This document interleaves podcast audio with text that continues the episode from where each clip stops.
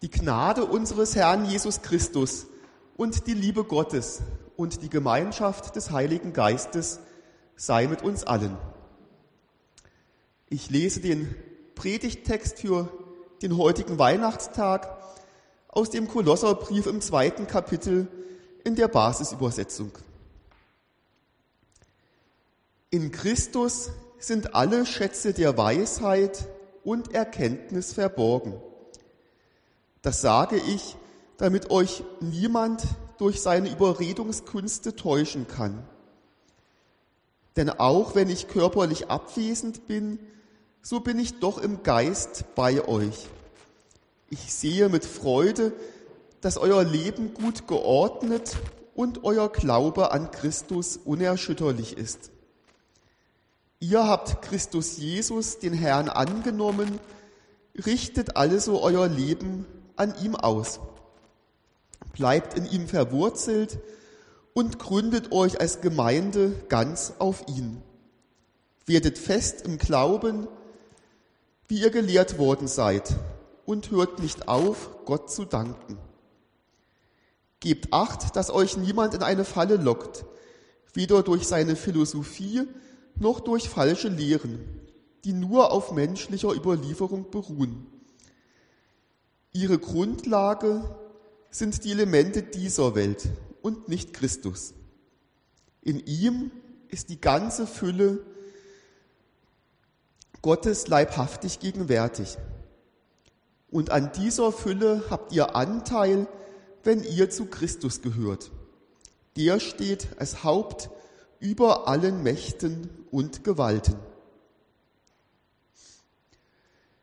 Liebe Gemeinde, waren Sie schon einmal auf Schatzsuche? Haben Sie vielleicht als Kind nach Schätzen gegraben oder im Haus der Großeltern danach gesucht, was es dort in den Zimmern, Winkeln und Schubladen zu entdecken gab? Oder haben Sie vielleicht im Erwachsenenalter nach wertvollen Dingen gesucht und hatten die Hoffnung, hier oder dort fündig zu werden? Eine Schatzsuche hat etwas Geheimnisvolles und etwas Abenteuerliches.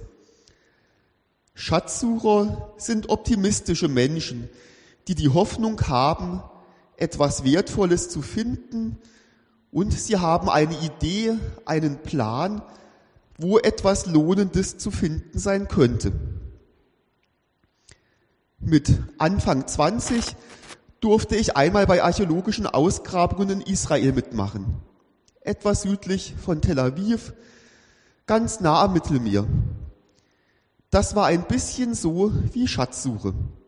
Natürlich hofften wir, etwas besonders Schönes oder Wertvolles zu finden oder vielleicht etwas, das wissenschaftlich interessant sei. Das Ganze hat Spaß gemacht und war interessant, aber vor allem war es auch anstrengend. Wegen der großen Hitze mussten wir gegen 5 Uhr aufstehen, um bis zum Mittag möglichst viel geschafft zu haben. Die Leiter weckten uns zu dieser unchristlichen Zeit, indem sie an die Türen klopften und unnachgiebig Bogertov, guten Morgen riefen. Und daraufhin haben wir etwas griesgrämig aber auch mit Humor Lailatov, gute Nacht, zu antworten gepflegt. Denn für uns war es in den Ferien und ja auch noch mitten in der Nacht. Wir mussten so früh aufstehen und mit der Arbeit beginnen, weil die Hitze am Mittag bereits unerträglich war. Kurz vor dem Abend waren dann die Temperaturen wieder so, dass man noch ein wenig graben konnte. Und nach dem Mittagessen konnte man sich ausruhen und dann kam die Arbeit, die eigentlich totlangweilig war, aber für die Archäologen mit am wichtigsten. Die Keramikscherben und manch andere Funde mussten gewaschen werden. Unsere Gruppe grub eine römische, große römische Badeanlage aus, etwa aus dem sechsten Jahrhundert nach Christus. Wir gruben an den Umgebungsmauern entlang fanden einen schönen Mosaikboden und wie üblich ganz, ganz viele Tonscherben. Also Scherben von Tonkrügen oder auch von Öllampen, die aus Ton gemacht waren. Besonders wichtig waren die Henkel, denn an den Henkeln konnten die Fachleute erkennen, wie alt das Tongefäß war. Sehr selten wurde etwas mit Buchstaben gefunden oder auch einmal eine Münze. Und ob eine Tonscherbe wertvoll war oder nicht, denn von manchen Scherben gab es gleich Tausende, die im Grunde keine Bedeutung hatten. Und manche waren selten und wertvoll und manche hatten auch eine wissenschaftliche Bedeutung, nach denen man dann die Schicht, in der man gegraben hatte, datieren konnte. Und ob also eine Tonscherbe wertvoll war oder völlig unwichtig, das konnte man eindeutig erst nach dem Waschen erkennen. Dann wurde mit Zahnbürstli ganz vorsichtig gebürstet, um die Scherben von ihrem Dreck zu befreien. Und dann konnten die Fachleute erkennen, welchen Wert so eine Scherbe hatte.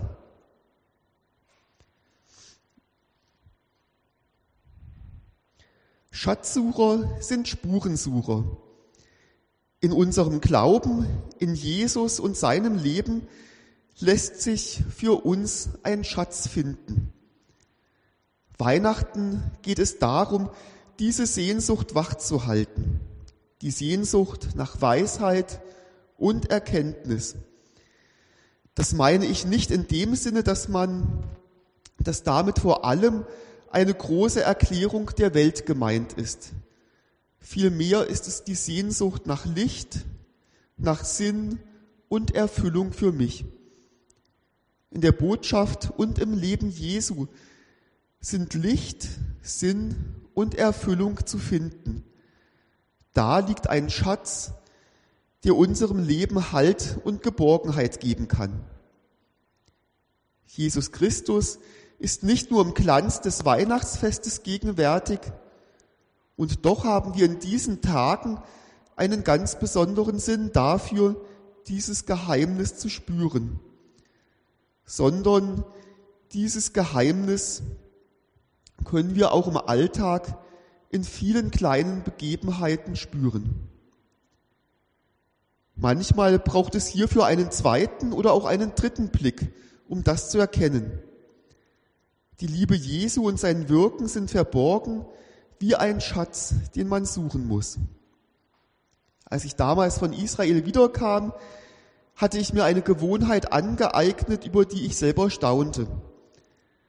Beim Gehen schaute ich für einige Wochen ganz genau auf den Boden. Meine Augen waren so daran gewöhnt, in der Erde nach Tonscherben, einem Mosaiksteinchen oder etwas womöglich anderem Wertvollen zu suchen, dass ich diese Gewohnheit auch nach diesem Ausgrabungspraktikum noch für einige Wochen unbewusst beibehielt. Mancher Schatz liegt vor unseren Füßen. Und um dies zu erkennen, müssen wir die Sehnsucht haben, danach zu suchen. Es braucht Aufmerksamkeit und Achtsamkeit dafür, dass etwas, was zunächst gar nicht so wertvoll erscheint, hinter der Kruste verborgen einen Schatz enthalten kann. Die Fülle und das Leben liegen im Jesu Kindlein in der Krippe verborgen. Echtes Leben für uns, verborgen und doch in der Fülle. Da wird Gott klein und Mensch für uns so wie Martin Luther es einmal gedichtet hat. Des ew'gen Vaters einig Kind, jetzt man in der Krippe find. In unser armes Fleisch und Blut verkleidet sich das ew'ge Gut. Er ist auf Erden kommen arm, dass er sich uns erbarm und in dem Himmel mache reich. Wir werden es nachher noch gemeinsam singen. Gelobet seist du, Jesu Christ, dass du Mensch geworden bist. Lasst uns diesen Schatz von Weihnachten mit Freude und mit Dankbarkeit annehmen. Der Friede Gottes, der höher ist als all unser Begreifen, stärke und bewahre unsere Herzen in Christus Jesus. Amen.